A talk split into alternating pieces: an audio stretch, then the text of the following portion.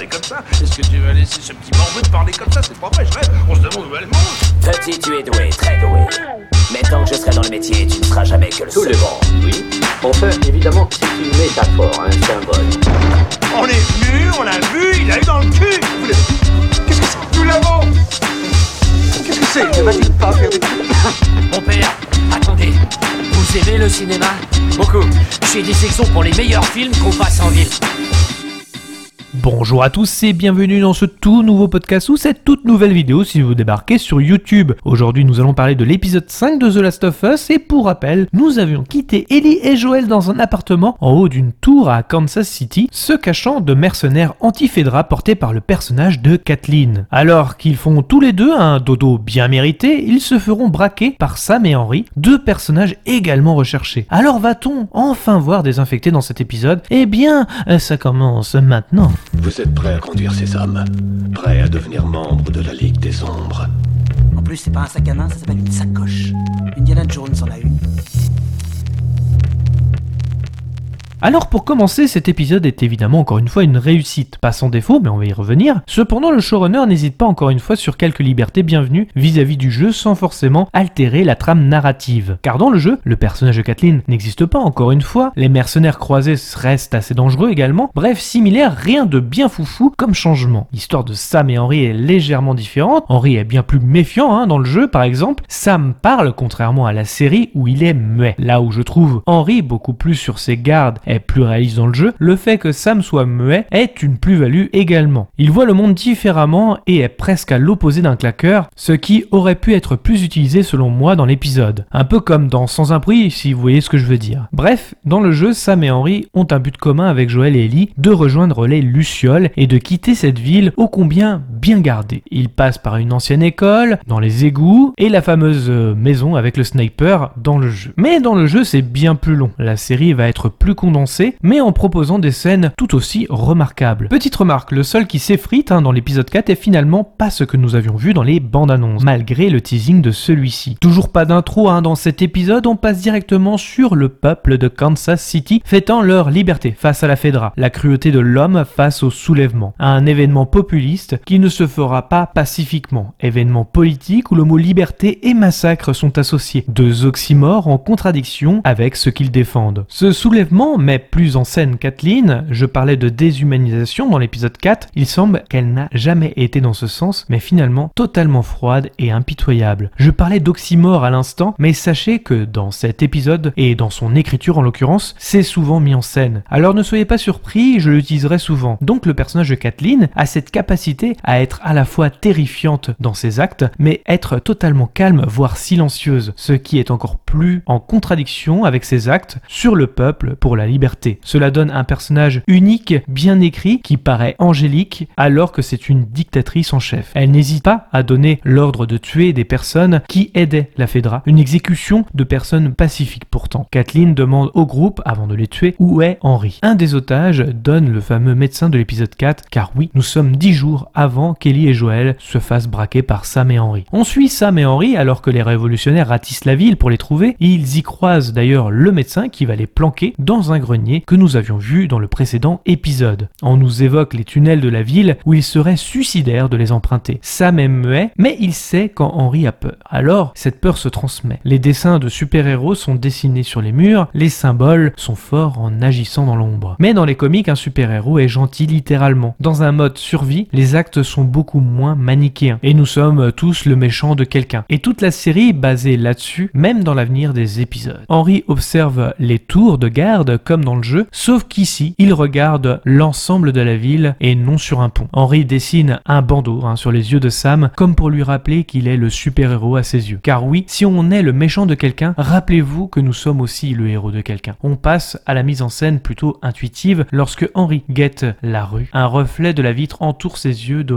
comme pour lui donner un bandeau de super-héros à la Sam. On souligne encore le trait sur le fait que Sam voit Henry comme un Superman à ses yeux. Ellie et Joël se font canarder, hein, comme nous avions vu dans l'épisode 4, mais cette fois-ci du point de vue d'Henri, et on arrive à la fin de l'épisode 4 quand il rencontre Joël et Ellie. Petit défaut, comme je le disais, la confiance d'Henri va beaucoup trop vite pour ma part. En effet, il n'a vu qu'une fusillade au loin, et il dit direct qu'il le veut faire confiance, ce qui paraît un peu étonnant, même s'ils sont ennemis via les révolutionnaires, cela peut paraître fort de café. Seul Joël reste sur ses gardes, qui restent beaucoup plus réalistes. Ils apprennent à se connaître, et Ellie et Sam, vu leurs jeunes âges, deviennent amis simplement. Joël apprend que Henri est pacifique dans ses approches, en indiquant qu'il n'a jamais tué personne. Ce qui reste important pour la suite, vu qu'il tuera une personne en fin d'épisode, et qui restera tout un symbole. Là, nous avons les mêmes dialogues que dans le jeu, presque le même plan d'ailleurs en passant par les conduits de la ville pour passer. Les tunnels seraient remplis d'infectés, donc absence totale des révolutionnaires, comme pour souligner encore le fait que les humains sont plus dangereux que les infectés. J'ai oublié de l'indiquer, mais les personnages de Sam et Henry ressemblent de dingue à ceux du jeu. Et j'essaye de ne pas trop me répéter, hein, mais les décors sont toujours aussi géniaux et parlent du passé mieux que de nous les montrer. Go dans les tunnels de la ville où ils arrivent, comme dans le jeu, dans une ancienne école. Importante scène où la naïveté des enfants est mise en avant, un château qui a l'air beau, Sam est émerveillé, mais Joël reste réaliste, les contes de fées n'existent pas ici,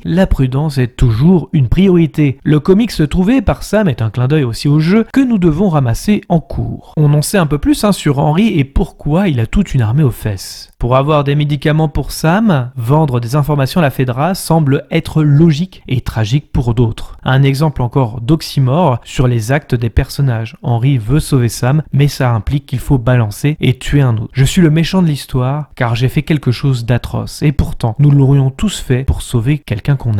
Scène de Kathleen dans une chambre, celle de son frère et elle. Un bon parallèle à l'enfance, une naïveté retrouvée pour elle pendant que le groupe est dans une ancienne école, subtilement mis en scène. La lumière derrière Kathleen, comme en indiquant la présence spirituelle de son frère. Son frère qui était le chef de la résistance parle de pardon. Encore une fois, on parle presque de religion ou de spiritualité de chacun. Là où le pardon ne faisait pas avancer la cause, Kathleen est presque son opposé par ses actes. Oui, un oxymore, je sais. On sort des tunnels hein, pour nos quatre personnages recherchés, scène qui rappellera aux joueurs un moment du jeu avec le sniper et la maison au loin qui reste superbement retranscrit. D'ailleurs, on voit le fameux pont dont on doit traverser au loin. Le sniper neutralisé par Joel, mais le sniper est un garde de Kathleen qui arrive avec l'armée révolutionnaire. Ellie, Henry et Sam sont encerclés, alors Joel est avec le sniper dans la maison pour les couvrir. Joel tire sur le chauffeur du camion qui fonce dans une maison. Explosion de bagnole qui casse le sous-sol d'une maison d'ailleurs. Des infectés sortent du tunnel par.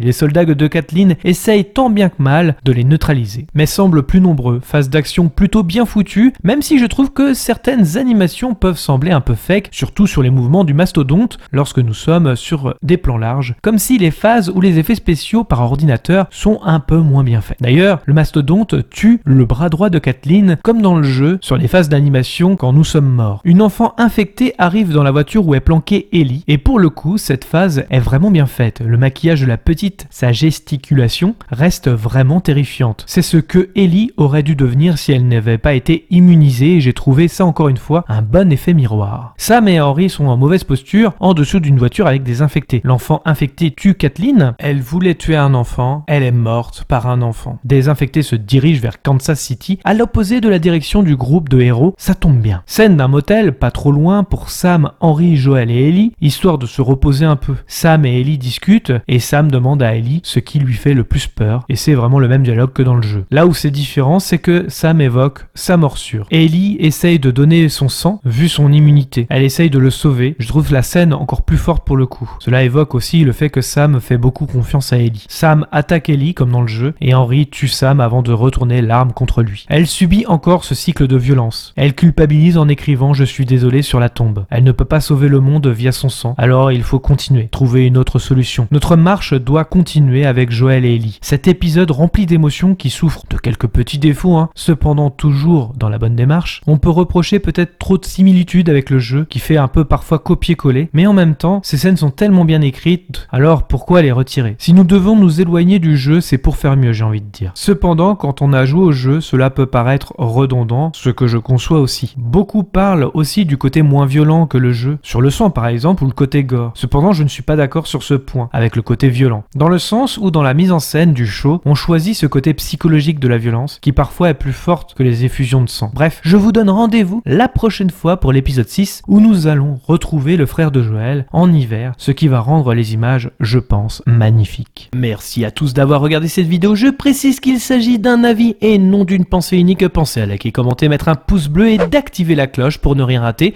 Nous sommes dispo sur les réseaux sociaux Facebook, Twitter, Instagram. Les liens sont dans la description. Nous sommes également disponibles sur toutes les plateformes de podcast. Je vous invite donc à vous abonner, quelle que soit la plateforme, et de laisser un commentaire. Nous y répondrons avec plaisir. Dans tous les cas, rendez-vous dans les salles obscures pour de nouvelles aventures. Bonne soirée à tous. est-ce que tu vas laisser ce petit morveux te parler comme ça? C'est pas vrai, je rêve. On se demande où elle mange. Petit, tu es doué, très doué. Mais tant que je serai dans le métier, tu ne seras jamais que le Tout le second. monde, oui. Enfin, évidemment, c'est une métaphore, un symbole. On est venu,